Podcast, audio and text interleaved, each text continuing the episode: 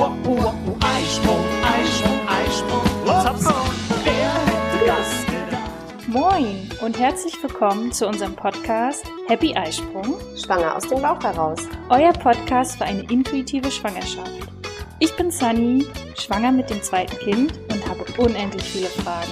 Und ich bin Andrea, Mutter von vier Kindern und Hebamme und habe alle Antworten für euch parat. Schön, dass du dabei bist. Wir wünschen dir viel Freude mit unserem Podcast. Ja, da sind wir wieder. Moin Andrea. Hallo Sunny. Bei dir strahlt die Sonne im Hintergrund, sehe ich gerade.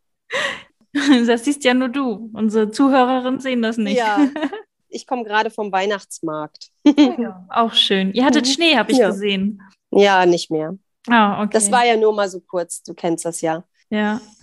Ja, nee, hier ist blauer Himmel, Sonnenschein bei 22 Grad. Aber sehr windig heute. Also, ach, naja. Gut. So, heute geht es endlich los. Sozusagen, ja, der zweite Teil einer Hebamme oder wie nennt man das? Ähm, es gibt die Vorsorgehebamme und die Nachsorgehebamme. Und die Geburtshebamme, aber im besten Falle gibt es alles in einer Person. Ja, dieses Glück hatte ich, äh, hatte, dieses Glück hatte ich zum Glück, dass du Ja, quasi ja alles in einem bist. Also ja, jetzt drei in einem, könnte man ja sagen. Und wir wollen heute damit starten, das Wochenbett. Also die Geburt ist fertig, das Baby ist da und Wochenbett. Überall hört man das. Äh, du sagst auch ab und zu äh, Wöchnerin zu uns äh, Frauen, zu uns Mamas. Gibt es eine klassische Definition für das Wochenbett? Was ist das? Wieso nennt man das so? Also das Wochenbett ist die Zeit nach der Geburt, wo quasi die Frau sich von den Strapazen der letzten Zeit der Schwangerschaft und natürlich auch von der Geburt erholen soll. Deswegen ein paar Wochen im Bett. Mhm. Das ist natürlich heutzutage nicht mehr so. Die meisten Frauen haben ganz schön Hummeln im Hintern und wir kennen das ja auch nicht jetzt hier, ja, äh, wochenlang irgendwie im Bett zu liegen. Und ich bin auch der Meinung, das muss man nicht. Aber man sollte natürlich, es sollte einem im Vorfeld auch im Klaren sein, dass man natürlich nicht nach einer Geburt gleich wieder aufspringt und der Alltag so weitergeht, wie er vorher war. Das, äh, denke ich, ist auch bei allen, die sich mit Schwangerschaft und Geburt beschäftigen, auch schon angekommen. Mhm. Ne? Das Wochenbett wird in unterschiedlichen Kulturkreisen auch unterschiedlich zelebriert. Es gibt tatsächlich Kulturkreise, wo die Frauen wirklich noch so lange das Wochenbett anhält. Und das ist ähm, im Normalfall zwischen sechs bis acht Wochen. Also quasi, wenn der Wochenfluss abgeschlossen ist, also wenn der versiegt ist, dann geht man davon aus, dass die Gebärmutter innen wieder richtig gut verheilt ist und dass die Hormonumstellung dann so langsam zu Ende ist. Und äh, damit schließt man dann auch das Wochenbett ab. Mhm. Es gibt wirklich Kulturkreise, wo die Frauen diese gesamte Zeit äh, sehr zelebrieren und auch richtig gepflegt werden und äh, äh, wirklich in ihrem Bett thronen. Äh, Ich habe zum Beispiel mal eine indische Familie Mhm. äh, begleitet und betreut. Äh, der Mann war Arzt an einer Klinik.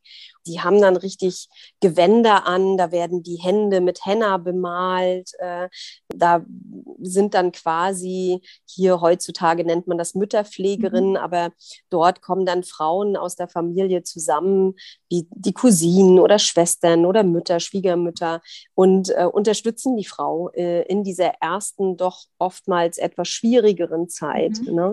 wo man vielleicht noch sehr sensibel ist, wo man ähm, sich erstmal an seine neue Rolle und an sein neues, an seine neuen Aufgaben auch gewöhnen muss, ähm, wo man erstmal mit deutlich weniger Schlaf zurechtkommen muss und sich auf sein Baby einstellen muss. Also es ist ja schon eine sehr, sehr besondere Zeit. Mhm. Ja. Und ich kann mich auch noch an eine Geschichte erinnern, die du mal erzählt hattest. Da hattest du, glaube ich, in der Nähe von Frankfurt noch gearbeitet. Da war das sogar so, dass das Haus oder die Wohnung proppenvoll war.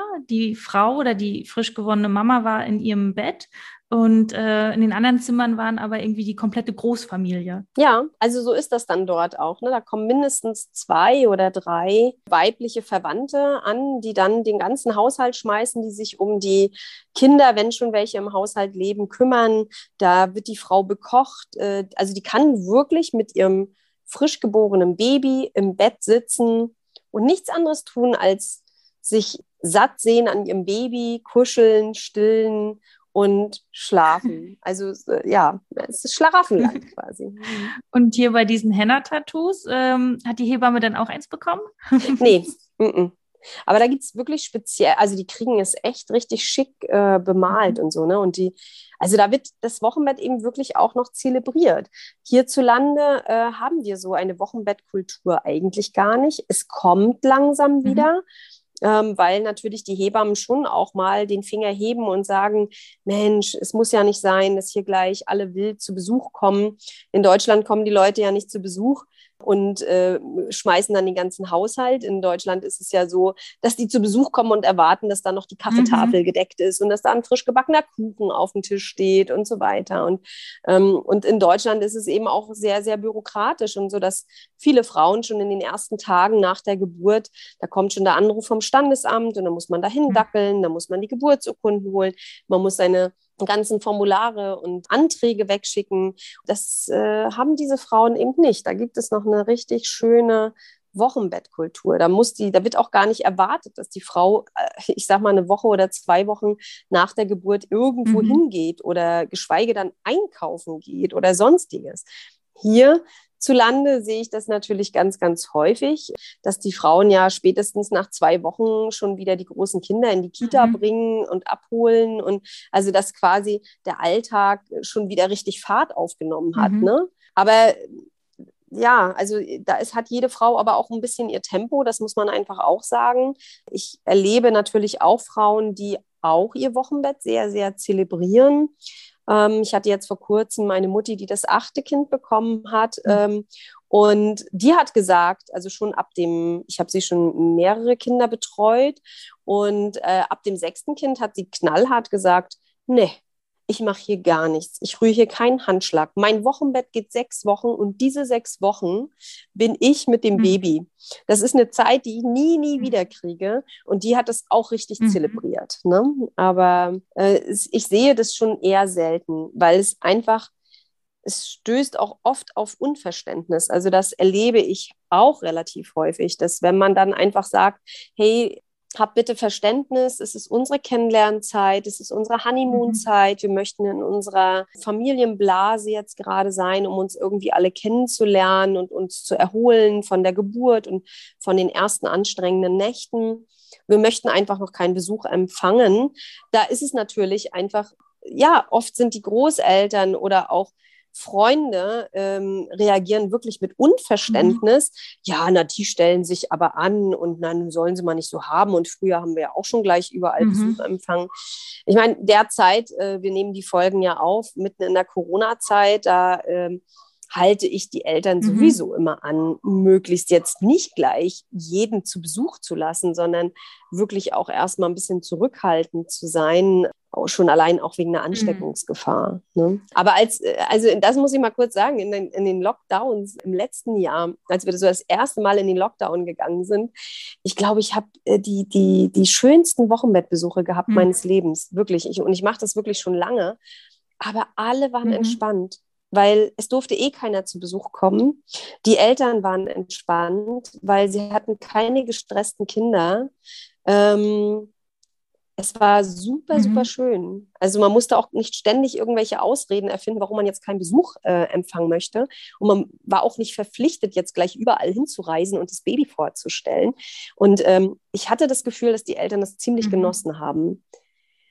Dann ging alles wieder auf und prompt waren alle Kinder mhm. wieder unruhig und die Eltern gestresst. Also es äh, war eigentlich so, der Lockdown hat mal gezeigt, hm, dass äh, Babys wirklich einfach auch langsam äh, in unsere Gesellschaft gebracht werden müssen und langsam ähm, mit Reizen mhm. zurechtkommen müssen.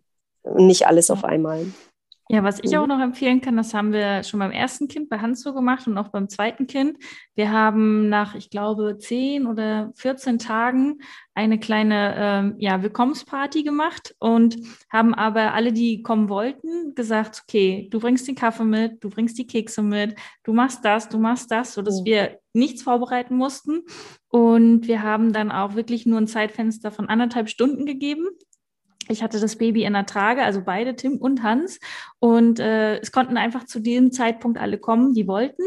Ähm, einmal gratulieren, Geschenk übergeben. Ähm, dadurch, dass das Baby in der Trage war, ging es auch nicht reihum. Das heißt, es hatte hoffentlich nur mein Geruch äh, oder den von Klaus äh, in der Nase. Und äh, das war's. Und danach waren auch alle erstmal wieder ruhig, weil sie konnten einmal so von der Seite reingucken in die Trage. Weil ich hatte dann überlegt, wenn wir jeden einzeln zu uns lassen und dadurch, dass wir so eine große Familie sind, ey Andrea, ich wäre, wir hätten zwei Wochen jeden Tag Besuch gehabt.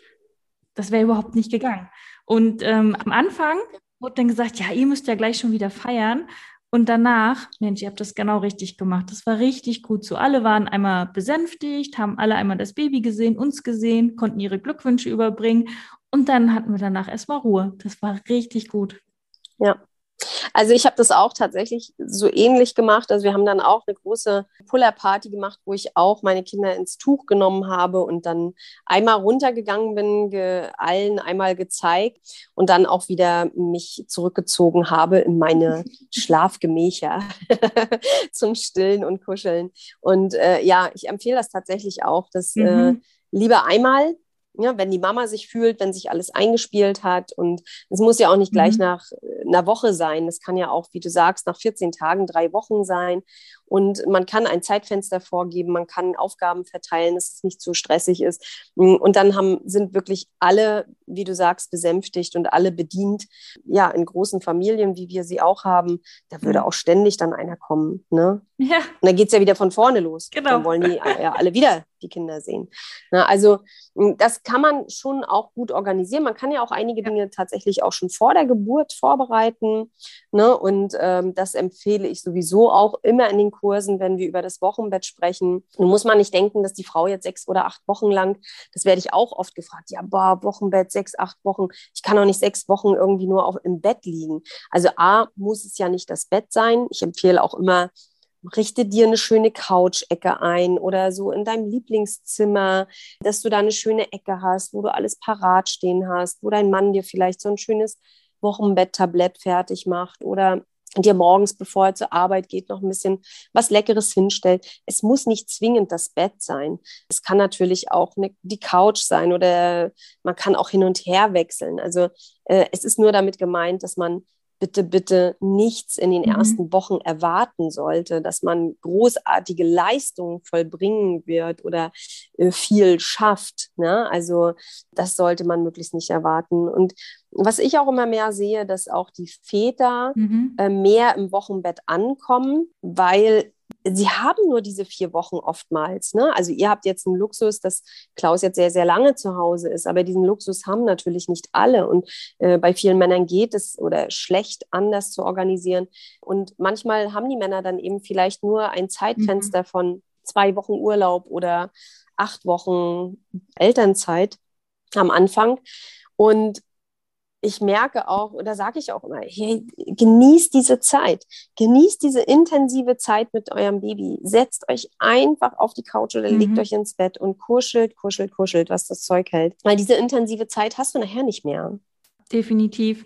Und das war auch bei uns so ein bisschen das Learning, dass wir uns bewusst dazu entschieden haben, dass Klaus äh, mit zu Hause bleibt. Äh, natürlich, weil ja auch schon ein zweites Kind da ist und aufgrund auch meiner Erkrankung, die ich ja mit der Rektusdiastase so doll hatte, wo wir auch gewarnt waren, ja, dass ich nicht gleich äh, zu doll wieder überpese.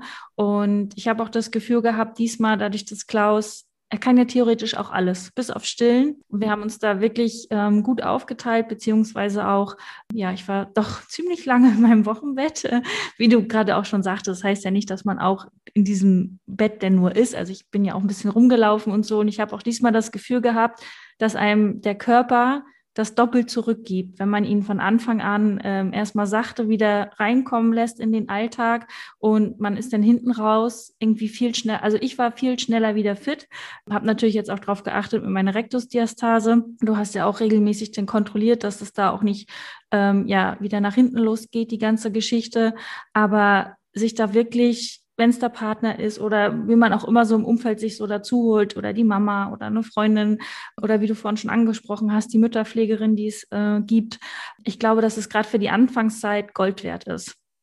Ja, was ich immer sehe, dass beim, äh, bei den Frauen, die das erste Baby bekommen, ist das ja noch alles so abstrakt. Mhm. Also die können sich das ja nicht vorstellen, Ja. dass wirklich so ein frischer Säugling 24-7 Mhm. tatsächlich auch zwei erwachsene Menschen rund um die Uhr be beschäftigen können. Ja. das kann man sich, das kann man sich einfach auch nicht vorstellen. Das sieht man auch nicht. Und so ehrlich reden auch Freundinnen nicht. Mhm. Dass die, da wird nicht auf den Tisch gepackt, ey, das war so anstrengend, äh, such dir Hilfe. Ähm, ich war total überfordert am Anfang. Das, das wird selten auf den Tisch gepackt. Und ich gebe in meinen Geburtsvorbereitungskursen immer eine, also ich spreche das auf jeden Fall an, dass man sein Wochenbett am besten schön organisieren sollte. Weil ich Mhm. finde es zum Beispiel auch ganz schade, sage ich auch immer, dass, äh, weißt du, dann, dann bist, kommst du mit dem Baby nach Hause. Ähm, vielleicht hatte man gar nicht das Glück, jetzt auch unter Corona gab es keine Familienzimmer. Das heißt, die Eltern konnten vielleicht nicht von Anfang an mit dem Baby zusammen sein. Und äh, dann kommt die Frau endlich nach Hause. Wir hatten ja zum Teil sogar Besuchsverbote Mhm. für die, äh, für die Männer. Die durften ja gar nicht auf die Entbindungsstation gehen. Und dann sind die Eltern schlecht vorbereitet und dann juckelt der Mann jeden Tag los. Ich brauche dies noch, ich brauche das noch, da Mhm. müssen wir noch hin, das musst du noch erledigen.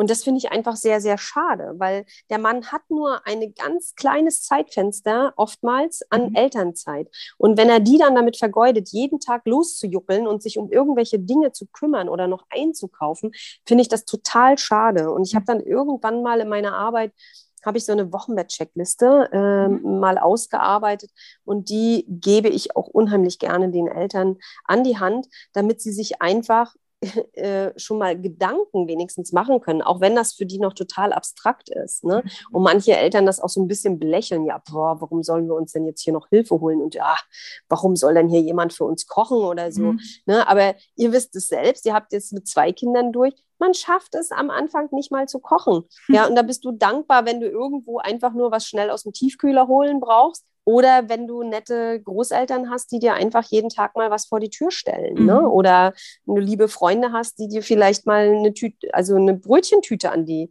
an die Türklinke hängen, ne? ohne zu stören. Ja. Und da ist man auch total dankbar für. Ja, oder sich halt, während man schwanger ist, auch mal umhört. Vielleicht hat ja das eine oder andere Geschäft sogar auch solche Angebote. Also ich weiß, in Wismar kommt Mhm. jetzt oder gibt es sogar mittlerweile jetzt schon, gibt es ja auch die ähm, Babybauchtüte oder Babyglücktüte. Ich weiß nicht ganz genau, aber da sind dann auch so das Essen drin, quasi, was man dann auch äh, zur Geburt verschenken kann, dass es dann auch unterstützend ist, dass mal ein, ein Gericht halt, ähm, ja, man nicht kochen muss, sondern das ist dann schon in dieser Tüte drin, finde ich total toll. Genau, also das Essen ist ein ganz, ganz großes Thema. Also Essen, Schlafen, ja, für die so in seelischer Balance zu bleiben. Ne? Das finde ich sind so die ganz, die drei ganz Mhm. großen Themen für die Frau, worauf man achten sollte und wie man sich ein bisschen vorbereitet, weil es passiert ohnehin noch sehr, sehr viel im Wochenbett. Es ist ja nicht so, dass man da einfach nur ganz romantisch mit seinem Baby im Bett liegt. Nee, eine Frau hat ein Kind gekriegt, die hat unter Umständen auch noch Geburtsverletzungen, die hat unter Umständen, da haben wir auch schon drüber gesprochen,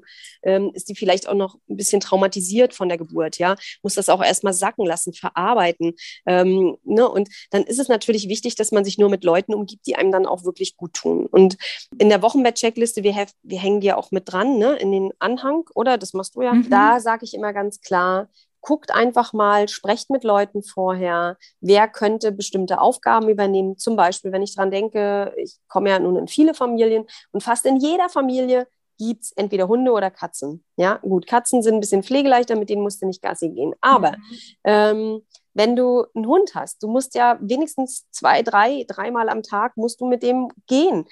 Einer Frau frisch nach der Geburt ist vielleicht auch noch nicht danach zu gehen und Mhm. auch nicht so weite Strecken. Und der Hund verlangt das aber trotzdem.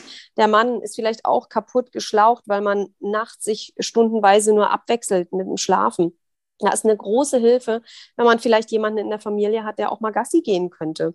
Oder wenigstens nur eine Runde Mhm. am Tag übernehmen könnte. Ne?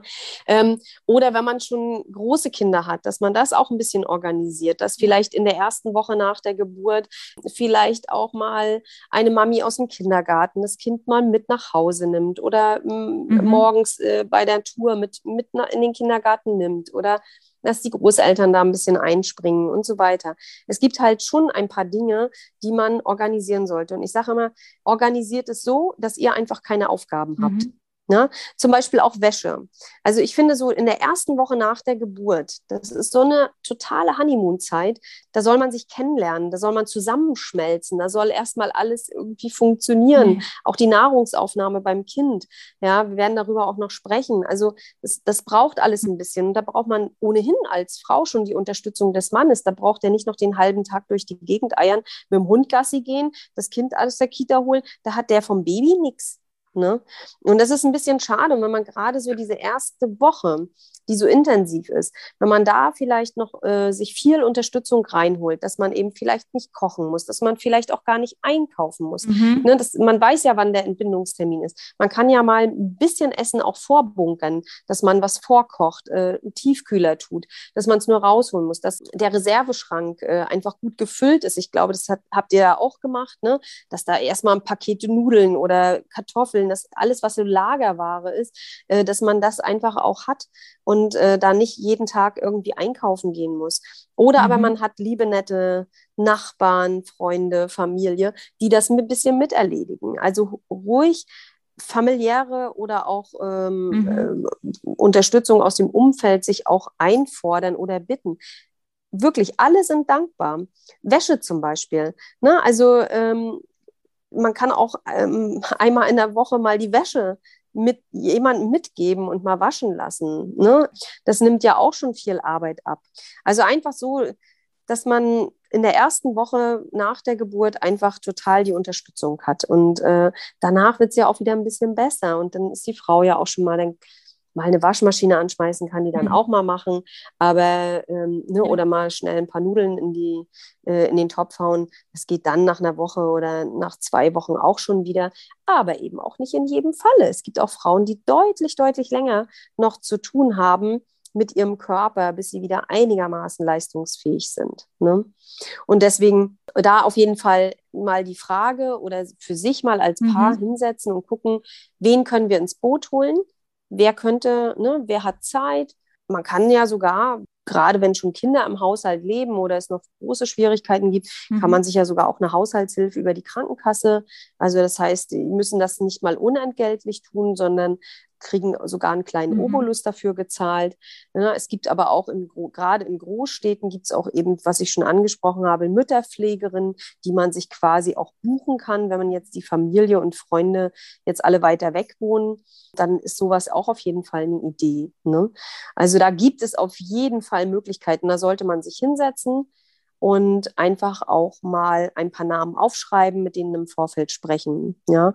Und dann würde ich auch weiter gucken, wie können wir unseren Alltag umstrukturieren, ähm, dass alles gut vereinbar ist. Ne? Das Wochenbett endet ja nicht nach einer Woche. Genau, und wie du gerade schon sagtest, wenn schon ein Kind mit im Haushalt ist, sich auch zu überlegen, bleibt die Struktur für das große Kind mhm so wie vorher oder sagt man, der hat jetzt auch zwei Wochen Urlaub, Babyurlaub und ist mit bei uns drin oder organisiert man das so mit einer Freundin, Oma, Opa, dass zur Kita gebracht werden, abgeholt werden kann, dass der Große so seinen Rhythmus weiter behält. Das kann man sich natürlich auch vorher überlegen und mhm. schauen, okay, was passt für uns ganz gut. In unserem Fall war es so, wir haben Hans tatsächlich die Struktur beibehalten, den Rhythmus und hatten dann wirklich auch Unterstützung aus dem Familien- und Freundeskreis.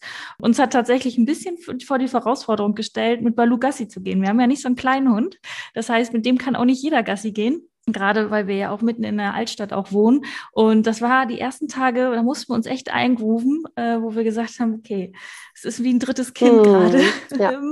Aber es hat dann nachher, nach ein paar Tagen, haben wir uns dann da zurechtgefunden. Und ähm, ja, Balu ist mittlerweile zehn.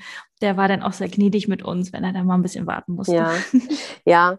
So, und das nächste, was ich dann, also wenn man jetzt mal so aufgeschrieben hat, wer kann uns unterstützen, dann ist das nächste mhm. dafür zu sorgen, dass man hm, wenigstens so die nötigsten und gängigsten Dinge zu Hause hat. Also bei dem Essen-Einkauf hatte ich ja schon gesagt, ne, so haltbare Sachen, mhm. das kann man schon mal in den Hauswirtschaftsraum packen, in den Vorratsraum. Nudeln werden nicht schlecht, Kartoffeln halten sich mhm. auch lange. Ähm, Brötchen aus dem Tiefkühler notfalls oder auch selbst ein richtig gutes Sauerteigbrot, was man in den Tiefkühler tut.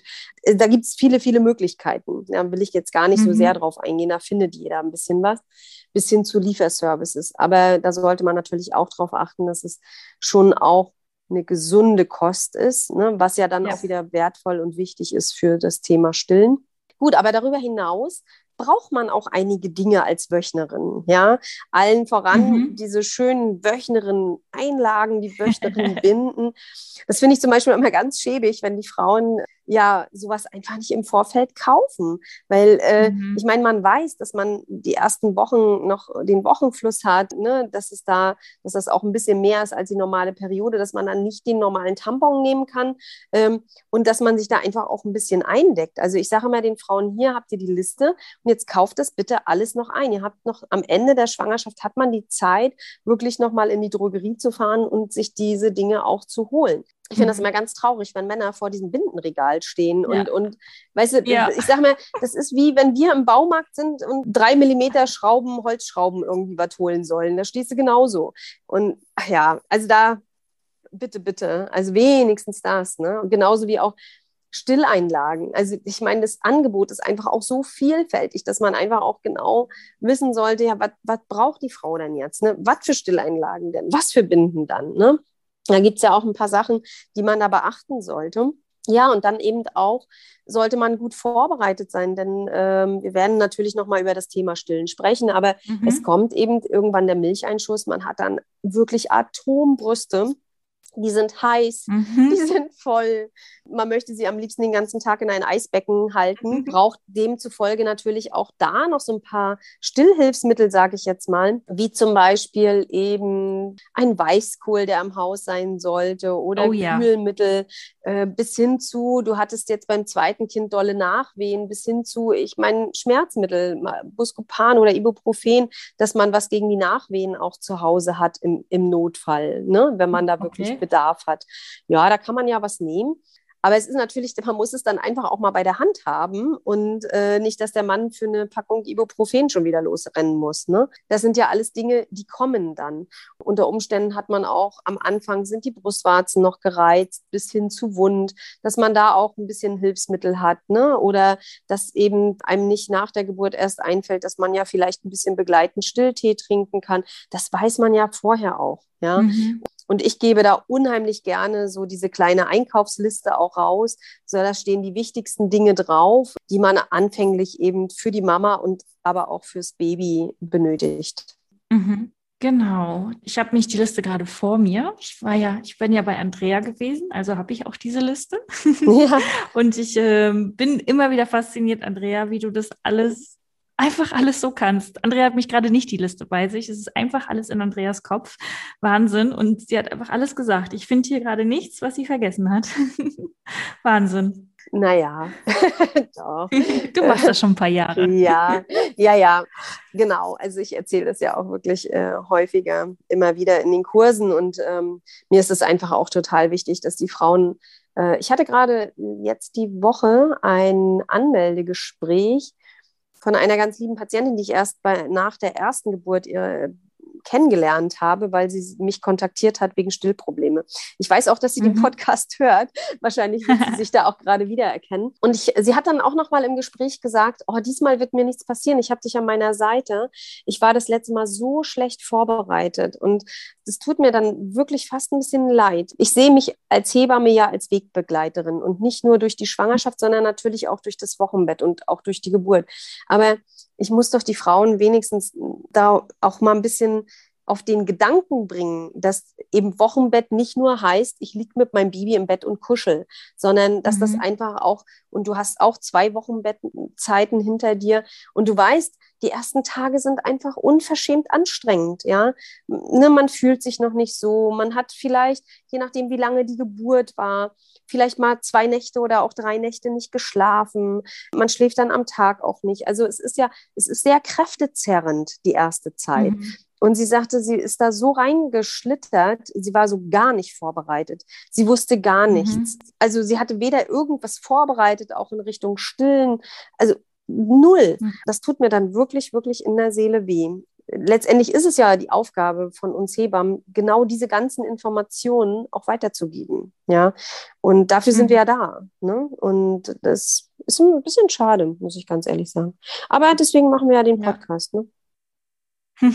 genau. Und man muss jetzt auch nicht erschrecken. Also es ist jetzt hier auch keine zehnseitige Nein. Ausarbeitung von Andrea. Das sind wirklich kurze, knackige Sachen. Da sind wir ja auch beide so, dass man sich jetzt auch nicht den ganzen Drogeriemarkt leer kaufen muss. Wir leben ja auch in einer Zeit, wo man auch vieles von heute auf morgen kriegt. Aber die Sachen, die Andrea hier aufgeschrieben hat, das sind wirklich so die mhm. Must-Haves, die man einfach braucht. Das ist mhm. ja. ja. Ne?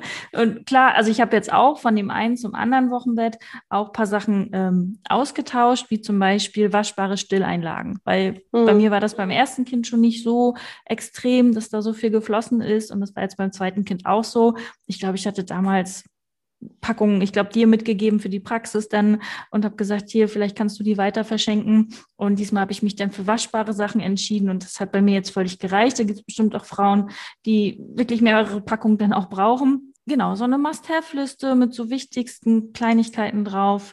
Die fand ich super hilfreich und fand mich schon beim ersten Kind dadurch sehr vorbereitet, auch wenn das natürlich alles neu war, was da so alles fließt. Darauf kommen wir ja in den ja. nächsten Folgen, ähm, was du uns da so alles erzählst. Und genau, aber ich habe noch was gefunden, ja, was äh, du uns noch erzählen kannst. Also wir hatten ja jetzt die Lebensmittel, wir hatten die Sachen für die Mama. Ähm, du hast kurz schon angedeutet, die Sachen ja auch fürs Baby. Mhm. Da gehen wir ja in den nächsten Folgen dann auch nochmal detailliert ein. Ähm, aber es gibt tatsächlich auch im Wochenbett die bürokratischen Sachen. Oh ja. Wir hatten ja schon eine Folge darüber, was man schon während der Schwangerschaft zumindest vorbereiten kann an Anträgen. Richtig abschicken kann man sie dann ja erst, wenn man Geburtsdatum hat und den Namen und alles mit Geburtsurkunde. Und Steuernummer. Genau, ohne die geht gar nichts. Die Steuernummer ist das Wichtigste. Ohne die geht gar nichts. Früher war es nur die Geburtsurkunde, heute brauchst du auch die Steuernummer. Ja, mhm. ja. ja mhm. genau. Also ich habe das nochmal so ein bisschen unterschieden in, was müssen wir sehr zeitnah organisieren und was hat aber wirklich auch noch ein bisschen Zeit sehr zeitnah ist einfach so, äh, musst du einfach mal zum Standesamt. Ne? Also da muss man sich auch im Vorfeld vielleicht mal bei seinem Standesamt zumindest auf der Webseite mal erkundigen. Mhm. Denn viele Standesämter haben jetzt gerade unter Corona auch deutlich umgestellt. Also das läuft nicht so wie normal. Die verheirateten Paare haben es da meistens ein bisschen leichter weil die alles fast per Mail regeln können. Die Unverheirateten da geht das nicht ganz so ähm, reibungslos. Die müssen auf jeden Fall nochmal Unterschriften mhm. leisten beim Standesamt und müssen dann also auch vor Ort nochmal einen Termin wahrnehmen. Und dieser Termin ist meistens natürlich schon gleich in der zweiten Woche, also die zweite Woche nach der Geburt. Ja. So, das wäre das Wichtigste, weil damit du deinen ganzen Bürokratiekram dann auch erledigen kannst, ist dieser Weg zum Standesamt. Da muss man sich aber auch mal erkundigen. Es gibt auch Kliniken, die schon gleich die Anmeldung beim Standesamt komplett mitmachen. Das heißt, man verlässt die Klinik am dritten Tag und bekommt schon die Geburtsurkunden einfach mit äh, aus der Klinik. Das gibt es auch. Also da, aber da wird man auf der Webseite seines Krankenhauses auch bestimmt entsprechende Informationen finden. Gut, dann muss man natürlich ein paar Termine organisieren. Was sehr zeitnah äh, organisiert werden muss, ist zum Beispiel der Kinderarzt. Ja, der muss, äh, da muss man ja schon nach vier Wochen, vierte bis sechste Lebenswoche, läuft die U3. Der erste Check, also die U1, unmittelbar nach der Geburt, wird ja schon in der Klinik, also unmittelbar noch im Kreissaal gemacht. Äh, die U2 äh, läuft zwischen dem dritten und zehnten Lebenstag, also für die Frauen, die nach der Geburt gleich unmittelbar nach Hause gehen, quasi eine sogenannte ambulante Geburt machen. Äh, die sollten natürlich dann auch ähm, am, direkt am nächsten Tag oder am selben Tag, da kann der Mann sich aber darum kümmern, finde ich. Also das ist immer so eine total klassische Männeraufgabe, die Kinderarzttermine zu machen. Und dann muss man sich bei seinem Kinderarzt auch mal gleich erkundigen, im Rahmen der U3-Untersuchung soll auch möglichst nochmal ein Hüftultraschall, ein Hüftscreening gemacht werden. Es gibt einige wenige Kinderärzte, äh, die diesen Hüftultraschall schon mit erledigen, mit der normalen Vorsorgeuntersuchung. Es gibt aber auch viele Kinderärzte, die das nicht machen. Und da müsste man sich dann mhm. parallel nochmal bei einem Orthopäden um einen Termin bemühen. Ja, also das ist schon immer sehr zeitraubend, finde ich. Äh, da scheitern schon manche Eltern, da schaffen sie es an einem Tag gar nicht anzurufen, weil immer irgendwas dazwischen kommt oder dann der niemand ans Telefon geht. Da kleiner Tipp, am besten auch eine E-Mail schreiben. Mhm. Ja, und das nächste wäre natürlich äh, auch die Frau sollte nochmal abschließend untersucht werden nach der Geburt. Sie wird natürlich in der ersten Zeit begleitet durch die Hebamme, die ja auch immer noch mal schaut, ob mit dem Wochenfluss alles in Ordnung ist, ob die Verletzungen, wenn Geburtsverletzungen da sind, teilen, ob die Gebärmutter sich gut zurückbildet. In Einzelfällen, wenn die Laboruntersuchungen noch nicht ganz in Ordnung sind, nimmt die Hebamme ja auch noch mal Blut ab und checkt die Blutwerte auch noch mal. Aber trotzdem sollte die Frau zu einer abschließenden Untersuchung noch mal zum Gynäkologen gehen und das steht dann so nach der sechsten bis achten Woche nach der Geburt an. Also wenn der Wochenfluss quasi versiegt ist, ähm, dann steht der Frauenarztbesuch an. Dort ist dann immer ein wichtiges Thema, nicht nur, ob alles sich gut zurückgebildet hat. Da wird natürlich auch nochmal Urin kontrolliert, da wird auch nochmal Blut abgenommen, wird auch nochmal ein Ultraschall gemacht. Da wird auch gleich nochmal wieder eine Krebsvorsorge gemacht. Aber es steht dann auch immer gleich noch ein Gespräch über die Verhütung an. Ja? Also, wenn man mhm. sich da nicht im Vorfeld vielleicht auch schon ein bisschen Gedanken gemacht hat, wir Hebammen klären da ja auch schon auf. Ansonsten steht dieses Gespräch natürlich dann auch beim Frauenarzt auf jeden Fall auf dem Programm. Genau, aber das sind so, mhm. also Kinderarzt, eventuell Orthopäde, wenn der Kinderarzt das nicht mitmacht, und der Gynäkologe. Das sind so die Arzttermine, die erstmal wichtig sind. Es sei denn, die Frau hatte in der Schwangerschaft irgendwelche Auffälligkeiten, zum Beispiel mit einem hohen Blutdruck oder mit einem Schwangerschaftsdiabetes, dann muss sie natürlich auch nochmal zu Fachärzten wie den Diabetologen oder zum Hausarzt, um nochmal den Blutdruck weiter im Auge zu behalten. Da wird nochmal eine 24-Stunden-Blutdruckmessung gemacht. Also, aber das sind dann Einzelfälle. Im Normalfall Kinderarzt, Orthopäde, Frauenarzt. Die drei Arzttermine sollte man dann machen. Okay. Und dann gibt es auf deiner Liste noch Aufgaben, die später erledigt werden können. Ja, Aufgaben, die später erledigt werden können. Für mich steht da zum Beispiel der Fotograf. Auch wenn Fotografen es jetzt vielleicht anders sehen möchten oder vielleicht auch die Eltern das anders sehen möchten. Aber ich finde es manchmal wirklich grausam. Also wenn dann äh, drei Tage oder vier Tage nach der Geburt die Kinder irgendwo hingeschleppt mhm. werden und sehr aufwendig über mehrere Stunden Fotoshootings gemacht werden. Also da, für mich wäre das immer so eine Schaden-Nutzen-Abwägung, muss ich ganz ehrlich sagen. Mhm. Äh, was ich den Eltern immer mit auf den Weg gebe, erschreckt bitte nicht, wenn euer Kind diese Nacht ein anderes ist. Mhm. Ja, also wenn es nicht so ist, wie es vorher war, weil natürlich gerade diese ganzen Reize dann, äh, ich weiß, dass die meisten äh, Fotografen natürlich sehr bemüht sind, mhm. Äh, das sehr sensibel anzugehen und dass sie auch äh, oftmals schon auf Blitzlicht verzichten und so weiter und so fort, dass sie das schon sehr schonend halten. Ich weiß auch, dass es viele Fotografen gibt, die auch äh, nach Hause kommen, mhm. was ich sehr, sehr charmant finde weil gerade die ersten Ausflüge mit so einem frischen Säugling oh, wahnsinnig nervenaufreibend sind. Schon allein die Tatsache, wie kriegen wir diese blöde Autoschale ins Auto angeschnallt? Also beim ersten Kind verzweifeln die Eltern da reihenweise. Ähm, da wirst du auch als Hebamme immer wieder gefragt, äh, kannst du mir das mal zeigen? Können, können wir mal zum Auto gehen und mal die Autoschale anschnallen? Wir wissen nicht, wie das geht. Mhm. Ähm, natürlich, der Zeitpunkt, wo sie es gekauft haben, ist schon länger vorbei. Ja. Man kauft das irgendwann in der Schwangerschaft und bis es dann das erste Mal losgehen soll, hat man das wieder vergessen. Ne? Ja, also da, wie gesagt, der erste Ausflug ist natürlich immer wahnsinnig aufregend für alle beteiligt. Selbst für den Autofahrer, der wie auf rohen Eiern fährt. Äh, und deswegen finde ich es total charmant, wenn die Fotografen auch nach Hause kommen. Mhm. Also das kann man ja auch im Vorfeld schon klären und da kann man Termine machen und sich da schon mal entsprechend kümmern. Mhm. Ne? Ja. Ja, in unserem Fall ist ja meine Cousine Fotografin, die tatsächlich auch die Babys fotografiert, also da auch wirklich tolle Erfahrungen hatte und hat. Und sie hatte gesagt, bis zum zehnten Tag, lass mich mal vorbeikommen. Und also sie wäre ja so oder so auch vorbeigekommen, aber halt der mit Kamera. Und ich hätte, ich hätte das anfangs total unterschätzt, weil mir war nicht bewusst, wie schnell dieses, ja, nennt man das Newborn, aber dieses kleine Baby, die verändern sich so schnell. Mhm. Das hätte ich echt nicht gedacht. Und ich war da so dankbar für, dass meine Cousine mir das auch wirklich so direkt gesagt hat. Und ich freue mich jedes Mal wieder über die Fotos. Bei Tim haben wir sie ja auch wieder gemacht. Mhm. Äh, und es ist der Wahnsinn, wie gleich sich unsere Jungs aussehen. Mhm wie gesagt, wenn da jemand Vertrautes ist, den man in ja. seinem Wochenbett empfangen mag, ne, in deinem Falle war das jetzt die Cousine.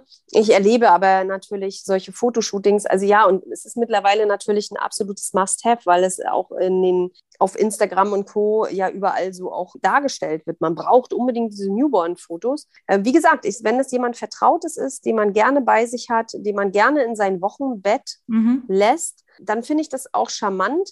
Aber ich finde es wirklich charmant, wenn die Leute dann kommen, weil wenn du dir vorstellst, eine Frau, die eine sehr anstrengende Geburt hatte, die vielleicht am Ende dann sogar in einer unglücklichen Situation war, dass dieses Kind per Kaiserschnitt auf die mhm. Welt geholt muss, werden musste. So, und dann rennt die fünf Tage nach ihrem schweren Kaiserschnitt zum Newborn-Fotoshooting. Mhm. Also das, das erschließt sich mir immer nicht als Hebamme. Das, natürlich machen das die Frauen, weil sie auch das Gefühl haben, ich muss das machen. Und wenn ich das nicht gemacht habe, dann werde ich diese Bilder, die mein Kind äh, so wie es am Anfang ausgesehen hat, schnell vergessen oder dann bin ich vielleicht auch eine schlechte Mutter. Also viele Dinge werden ja heutzutage auch gemacht aus der Angst heraus, dass man nicht gut genug ist. Mm, und das finde ich ein bisschen, da denke ich immer, okay, da, also hat man bestimmt jemanden Kreativen. Heutzutage, ich, wenn ich die Jugend sehe, wie toll die mit, mit Handys umgehen können und was für tolle Fotos die da reinzaubern, dann vielleicht, wenn die Geburt sehr, sehr anstrengend war, kann man das nochmal überdenken und kann vielleicht auch erstmal andere Fotos machen. Sehe ich so. Aber ich habe da die Hebammenperspektive. genau. Was zählt noch zu den späteren Terminen? Ich glaube tatsächlich, die Puller-Party habe ich zu einem späteren Termin oder Willkommensparty. Die steht später bei dir, ja. Macht man die überhaupt noch? Oh ja, oh ja. Ich bin heute gerade vom Hausbesuch. Heute ist, also wir nehmen jetzt heute auf einem Samstag auf. Die waren ganz kräftig dabei, alles vorzubereiten für ah. die Puller-Party. Das Kind ist letzte Woche geboren, also jetzt nach einer Woche wurde die Puller-Party organisiert. Aber auch da habe ich der Frau gesagt, hey, wenn du da alle Freunde sehen willst, dann geh einmal, pack dir das mhm. Baby in die Trage und geh einmal so raus. Also, weil das finde ich immer wichtig, dass die Kinder nicht rumgereicht werden von Arm zu Arm. Geht aber zurzeit ja in der Pandemie Richtig. macht man das ohnehin nicht. Ja, also das finde ich ist halt auch ganz charmant an der Pandemie, dass die Kinder nicht so viel rumgereicht werden, ne? dass nicht jeder das Baby angrappelt. Das ist jetzt heutzutage natürlich ganz schön. Früher konntest du dich nicht mal wehren, da bist du mit dem Kinderwagen mhm. spazieren geschoben und jeder hat in diesen Kinderwagen reingegrabbelt. Ne? Oder selbst wenn du die Kinder in der Trage oder im Tragetuch hattest, da hat ja keiner diesen, wie sagen die bei Dirty Dancing, mein Tanzbereich, dein Tanzbereich. ne? Also da, das hat ja kein, das respektiert ja kein Mensch. Also jetzt in der Pandemie ja, aber vorher hat das ja kein Mensch respektiert. Äh, da kommen die ja auf äh, zehn Zentimeter dicht und äh, fummeln äh, vor deinem Bauch umher und, und grabbeln in das, das ja. Baby an. Also das finde ich auch, fand ich immer ganz, ganz fürchterlich. Ne? Ja, also Puller Party äh, finde ich tendenziell kann einen Ticken später sein, finde ich muss nicht in den ersten Tagen sein. Aber da findet jedes Paar natürlich eine Lösung für sich. Ne? Ja. Was auf jeden Fall noch, glaube ich, wichtig ist, die Anmeldung zum Rückbildungskurs. Ja, also äh, ja, also bei mir müssen es die Frauen nicht machen, weil die kriegen ganz automatisch einen Einladungsbrief, mhm. ähm, weil A ist mir die Rückbildungsgymnastik mega wichtig. Mhm. Ich finde das so wichtig, dass die Frauen hinterher wieder gut in Bewegung kommen, dass sie gut ihren Beckenboden aufbauen, dass nochmal jemand guckt, auch nach der Rektusdiastase, mhm. äh, ob die Bauchmuskeln sich wieder gut zurückgebildet haben. Das alles äh, macht, also macht ja auch diesen Rückbildungskurs aus. Und ähm, von mir kriegen die Frauen auch ganz ungefragt die Einladungen geschickt. Äh, natürlich nicht jede Frau lässt sich dann überreden und macht das mit. Aber ich muss sagen, also wenn ich bei den Patienten, die ich betreue, schaue, dass selbst unter dieser schwierigen Bedingung zurzeit mit Online-Kursen, also 98 Prozent der Frauen tatsächlich diese Rückbildungsgymnastik auch machen. Mhm. Es gibt auch immer mal Frauen, die sagen, ey, mit Sport habe ich nichts am Hut, geh mir vom Acker mit dem Zeug. Dann kläre ich natürlich nochmal auf, warum, wieso, weshalb das wichtig ist und dass, das nicht, dass ich sie nicht zu einer Sportlerin trimmen möchte, sondern dass es einfach auch wichtig ist im Hinblick auf eine nächste Schwangerschaft. Aber ich weiß natürlich, dass äh, die Frauen bei mir da echt einen Luxus haben mhm. und das nicht überall so ist. Also ich habe tatsächlich, also meine Freundin lebt in Köln und für die war das, ich hab, da habe ich immer gedacht, da bin ich das erste Mal drauf gekommen. Mittlerweile ist ihr Sohn schon zehn, aber äh, da ist es so, da hast du eine Hebamme, die dich in der Schwangerschaft betreut, dann hast du, gehst du ins Krankenhaus, da hast du noch wieder eine andere Hebamme. Äh, dann hatte sie eine Hebamme, die nur die Wochenbettbesuche gemacht mhm. hat. Also sie hat sie dann tatsächlich auch den ersten Tag, äh, als sie aus der Klinik nach Hause gekommen ist, ähm, wo die dann vor der Tür stand, erst kennen oder ich glaube ein Vorgespräch hatten die. Aber die hat wirklich nur diese kurze Zeit Wochenbett sie begleitet und dann hatte sie wieder eine andere Hebamme, die die Rückbildungsgymnastik gemacht hat. Da musste sie dann wieder woanders wow. hin. Und sie hatte im Grunde keine konstante Bezugsperson hat dann auch gesagt, ja, ich wüsste jetzt auch gar nicht, welche Hebamme ich anrufen soll, wenn ich noch Stillprobleme habe. Ja, oder wohin ich. Oder heute zum Beispiel habe ich mit einer Freundin von dir telefoniert, mhm. die ich ja auch aus dem Rückbildungskurs schon kannte. Und äh, die bestätigte mir das Gleiche. Sie sagte, ja, aber ich habe jetzt nicht so eine konstante Person, ähm, wo, die ich so anrufen kann. Ne? Mhm. Ist eigentlich ein, ist ein bisschen schade, ja. Also, hm, äh, also ich weiß immer nicht, warum das so ist, aber ich verstehe natürlich auch die Kollegen, dass man nicht immer alles machen kann. Das, viele der Kollegen arbeiten mhm. ja zeitweise in der Klinik und dann noch mit der Wochenbettbetreuung außerhalb. Und dann haben die vielleicht auch die räumlichen Möglichkeiten nicht für so einen Rückbildungskurs oder auch nicht die räumlichen Möglichkeiten für einen Geburtsvorbereitungskurs. Also mh, mm, grundsätzlich ist es auf jeden Fall wertvoll, auch in jedem Bereich mhm. eine Hebamme zu haben. Also das muss ich schon ganz ja, klar sagen. Ja. ja, also Rückbildungskurs, ja. Wenn, äh, wenn ich, das kann man ja aber mhm. im Vorfeld, wir haben ja auch mal eine Folge darüber gemacht, was, äh, wenn ich mir eine, eine Hebamme aussuche, worauf sollte ich Wert legen oder was sollte ich erfragen im Vorfeld. Und da kann man das, wenn man sich da erkundigt und sich eine Hebamme raussucht, kann man ja äh, dann auch schon mal für sich aufschreiben, was ist mir dann so alles wichtig an Betreuung und äh, mhm. äh, das dann auch schon mal gleich fragen. Mm, und dann weiß ich ja im Grunde auch, ob meine Hebamme, die jetzt die Wochenbettbetreuung übernommen hat, auch äh, mich dann bei der mhm. Rückbildungsgymnastik genau. äh, begleitet. Ne? Und wenn nicht, muss ich natürlich mhm. zeitnah einen anderen Kurs noch mir buchen. Und da weiß ich, dass es in einigen Regionen tatsächlich so schwierig ist, dass die Frauen schon in der Schwangerschaft, am Ende der Schwangerschaft, sich schon äh, Gedanken machen müssen, wo mhm. sie dann nachher nach der Geburt den Rückbildungskurs machen. Die müssen sich im Grunde schon in der Schwangerschaft anmelden. Ja, Wahnsinn. Ja, ich glaube, dann haben wir das, oder? Mehr fällt mir jetzt eigentlich erstmal nicht ein. Ja, also hier stehen noch ein paar Sachen drauf, aber wie gesagt, wir veröffentlichen deine Checkliste mit. Ähm, hier ist ja noch Kita-Anmeldung, Dankeskarten, Anmeldung zu anderen Kursen, Babyschwimmen, ah, ja. hm. Krabbelgruppen, ja, und so weiter. Also ich glaube, da ist ja auch immer die Latte nach oben, ja, ne, unendlich, was man alles noch so machen kann. Mhm. Und was man für sich so braucht, ne? Aber da kommen wir ja auch noch. ja. Da steht übrigens ganz, ganz fett am Ende. Achte aber immer dabei auf dich und deine Bedürfnisse. Was brauchst du wirklich? Oh Gott, ja. Das war mal in einem meiner weisen Momente.